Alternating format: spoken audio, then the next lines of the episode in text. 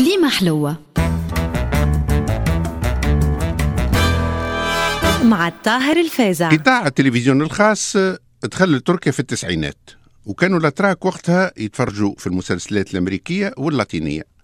وتوا ولا العكس بحيث غزات المسلسلات التركية أمريكا اللاتينية ودخلت ل 130 دولة وولات تدبلج بالإسبانية والبرتغالية. والدراما التركية قفزت قفزة هائلة في وقت قصير. وفي الشيلي مثلا ولاو آلاف الأولياء يسميوا أولادهم أنور وبناتهم شهرزاد وفي باكستان ولات الدراما التركية تشكل تهديد حقيقي للدراما الوطنية. نجيو للأرقام. في 2004 كانت مداخيل تصدير المسلسلات التركية متواضعة ياسر وفي حدود العشرة ألف دولار. وفي ظرف عشر سنين ضعفت المداخيل بمئات المرات ولات صادرات الدراما التركية في 2016 في حدود 350 مليون دولار سنويا. وهكا تجي تركيا مباشرة بعد الولايات المتحدة. وثاني أكثر بلاد تصدير المسلسلات. في 2018 ارتفعها الرقم ل 600 مليون دولار. ومن المنتظر مداخيل بمليار دولار في 2023 ناخذ في رقم 600 مليون دولار نتاع مداخيل 2018 هذا يجيو 1800 مليون دينار بفلوسنا. يعني أكثر من صادراتنا للزيت في أحسن صابة. عرفتها تونس واللي كانت في حدود 1680 مليون دينار.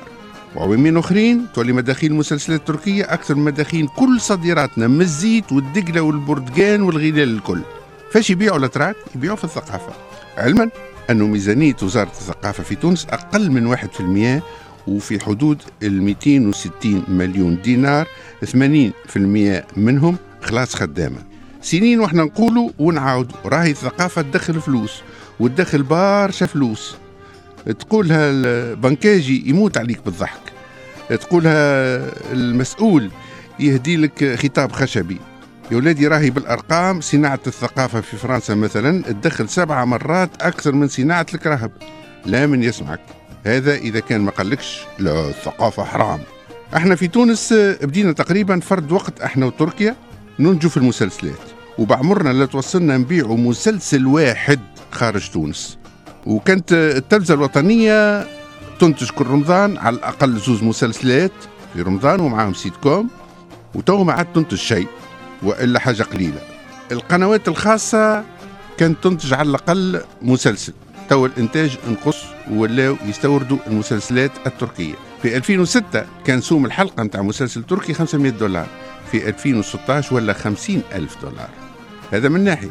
أما بالنسبة للانعكاسات الغير مباشرة متاع الدراما التركية فإنه نسبة السياحة العربية لتركيا زادت ب 27% ونسبة السياحة من دول أمريكا الجنوبية زادت ب 70% واليوم تركيا تنتج دور 300 مسلسل في العام تصدر منهم 15 لدول الشرق الأوسط وشمال إفريقيا والبلقان وأمريكا اللاتينية وباكستان وحتى من تايلاندا من ناحية أخرى أنعشت الدراما التركية سوق الملابس الجاهزة والإكسسوارات والحلي التركي وزادت في صادراتها في دول الشرق الأوسط وخاصة الإمارات وفلسطين ولبنان والأردن وتحلت برشا فروع للماركات التركية في معظم الدول العربية وتحولت تركيا العلامة هامة فيما يسمى الموضة الإسلامية من حوايج فضفاضة وغطوات للراس مزينة وعديد الإكسسوارات. وما توقفش التأثير العربي بالدراما التركية في تقليد الموضة برك أما تعدى لشريان الأثاث والموبيليا وديكورات الديار اللي راوهم الناس في المسلسلات. والسعودية وحدها تستورد ما قيمته 200 مليون دولار من الأثاث التركي في العام. وتأثير الدراما التركية على العرب ما اقتصرش على الناحية المادية برك أما حتى على اختيار أسامي أولادهم وبناتهم بحيث ولاو يسميوهم بأسامي تركية كيما سليمان وهويام ومهند ونور وزرلي وأرسلان وقدير وأركان وغيرهم. آخر تأثير غريب شوية هو لجوء بعض الشبان خاصة في بلدان الخليج وكذلك في لبنان لاستخدام اللغة التركية. وهوكا حتى في تونس ولاو يقرروا فيها. وبرشا ولاو يستخدموا العبارات والكلمات التركية كنوع من الثقافة والموضة وكذلك الإسهام في الترجمة نتاع المسلسلات والأغاني التركية وللحديث بقية.